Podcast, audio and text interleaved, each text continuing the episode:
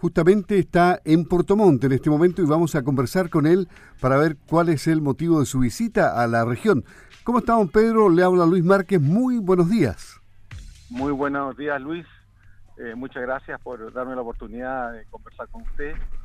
Eh, bueno, y solamente contarle que estamos aquí en la zona porque de alguna forma, ¿no es cierto?, estamos tratando de volver a la normalidad después de esta pandemia. ¿ah?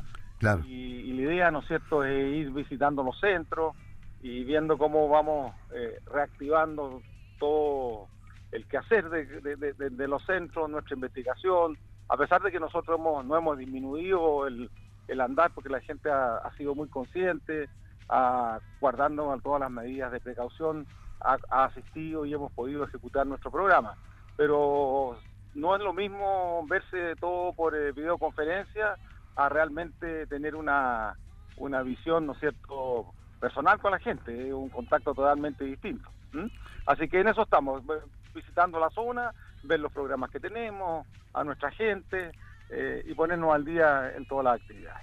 Eh, ¿Qué significa que en línea haya pasado a ser OTEC? Por lo tanto, ahora puede dar cursos con reconocimiento. Antes no podía, igual hacía cursos y, y hacía capacitaciones de todo tipo, ¿no? Sí. Sí, no, es que lo que pasa es que no es que no es que INEA se haya transformado en OTEC, sino que INEA tiene un OTEC, o sea, es una empresa aparte, digamos, que es de línea, por supuesto, eh, y que eso, digamos, la OTEC, ¿no es cierto?, son los organismos de, digamos, de capacitación oficializados, certificados, eh, y, nosotros siempre lo hemos hecho y la idea es eh, ir haciéndolo de forma ya más, más estructurada, digamos. ¿ah? Siempre, como usted dice, nosotros hemos tenido nuestro aparataje de extensión y, capacitación de nuestra gente.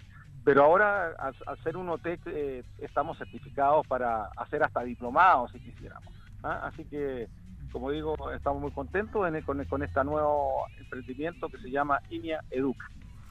¿Y esto se puede, tiene una página web también o hay que entrar por la página web del, del no, Son, don Luis, son empresas completamente distintas, ¿ah? que tiene un dueño de línea, pero usted entra por la página web de INIA Educa, tiene su propia página web y, ahí se informa de todos los cursos que estamos empezando a dar.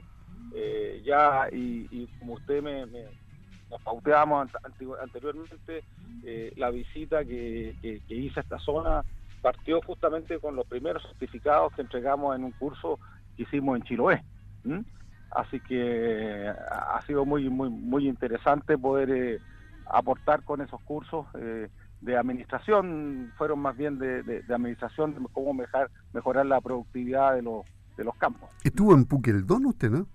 Sí, también estuvimos, estuvimos en Puqueldón, en otro, en otro eh, programa estuvimos con el alcalde ahí, porque ahí tuvimos un, un proyecto muy interesante de eh, papitas nativas, ¿ah? papas nativas que estamos entregándole papas nativas certificadas a, un grupo, agrupación de señoras de ahí, que de alguna forma también son guardianas del patrimonio ¿ah? eh, biológico al, ser ellas conservadoras del material de papas nativas y el línea le, entregó entonces mini tubérculos totalmente limpios, sin virus, sanos, para que ellos puedan eh, producir con un valor agregado. Usted sabe, fíjese, le contaba que ayer estuvo ahí eh, la cantidad de tráfico, la cantidad de turistas, entonces esto le permite a ellos comercializar su, su papita, pero con un valor eh, agregado, ¿ah? que, es la cosa nativa, etcétera.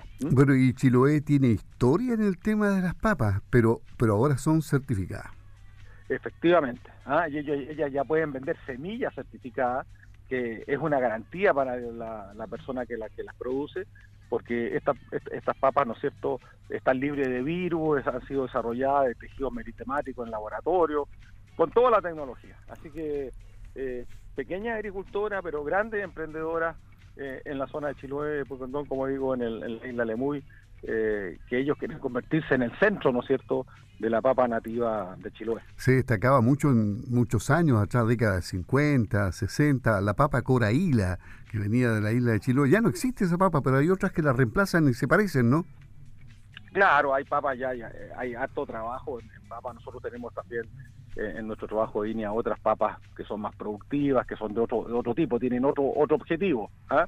Estas tienen un objetivo más bien de conservación del material eh, genético, porque usted sabe que con el cambio climático, eh, la apreciación que tenemos del material genético autóctono es muy importante, porque ahí están los genes, ¿no es cierto?, de la resistencia eh, a una serie de factores, de sequía, de enfermedades, etcétera.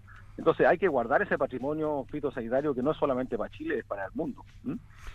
Me parece interesante lo que se está haciendo con la isla de Chiloé y lo que se está haciendo en investigación en general. ¿Se avanza bastante? ¿En qué área específicamente con el línea? Bueno, nosotros, a, mí, digamos, creo que eh, un, factor importantísimo, y lo estamos hablando con el cambio climático, es la responsabilidad que tiene el, línea de Remegua, no, son, no, ¿no es en eh, eh, estudiar la carbono neutralidad de nuestras producciones, especialmente la producción ganadera porque usted sabe que se ha estigmatizado, digamos, que el ganado produce mucho gases de efecto invernadero y, la gente lo toma así literalmente, porque efectivamente el ganado produce, ¿no es cierto?, gases de efecto invernadero. Pero no hablan de la captura que, de, carbono que tienen los suelos.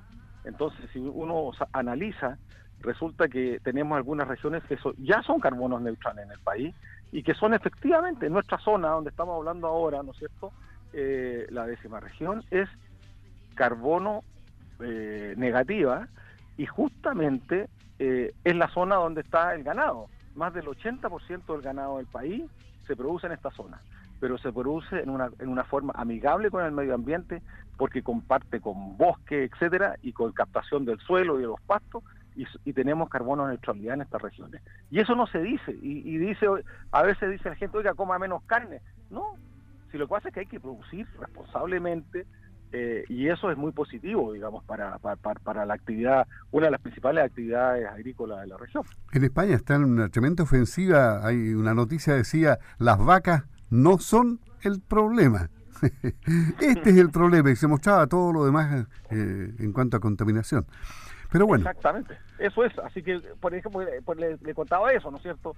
Tenemos nuestra lechería robótica, seguimos trabajando en hortalizas, en riego, en frutales, en transferencia tecnológica, extensión, o sea, eh, mantenemos. Pero si usted me pregunta qué es una, una, función que yo creo que es importantísima, que, que fue que nuestro INEA de Remegüe de Osorno, es dejar en claro el papel que juega la, ganadería en, en, nuestra región, que es carbono neutral. Me parece muy bien. ¿Mm? Son los minutos justos que habíamos pactado para conversar, porque yo sé que usted tiene un compromiso ahora a las once y media de la mañana. Así es que que le vaya muy bien. Va, a hablar con, con, las autoridades regionales. Así es. Muchas gracias, don Luis, por la, por, por la ocasión de poder conversar con sus oyentes y a su disposición para lo que usted estime conveniente. Muchas gracias, muy amable. Pedro Bustos, el director nacional de ELINIA en la región de los lagos, conversando con Radio Sago. Buenos días.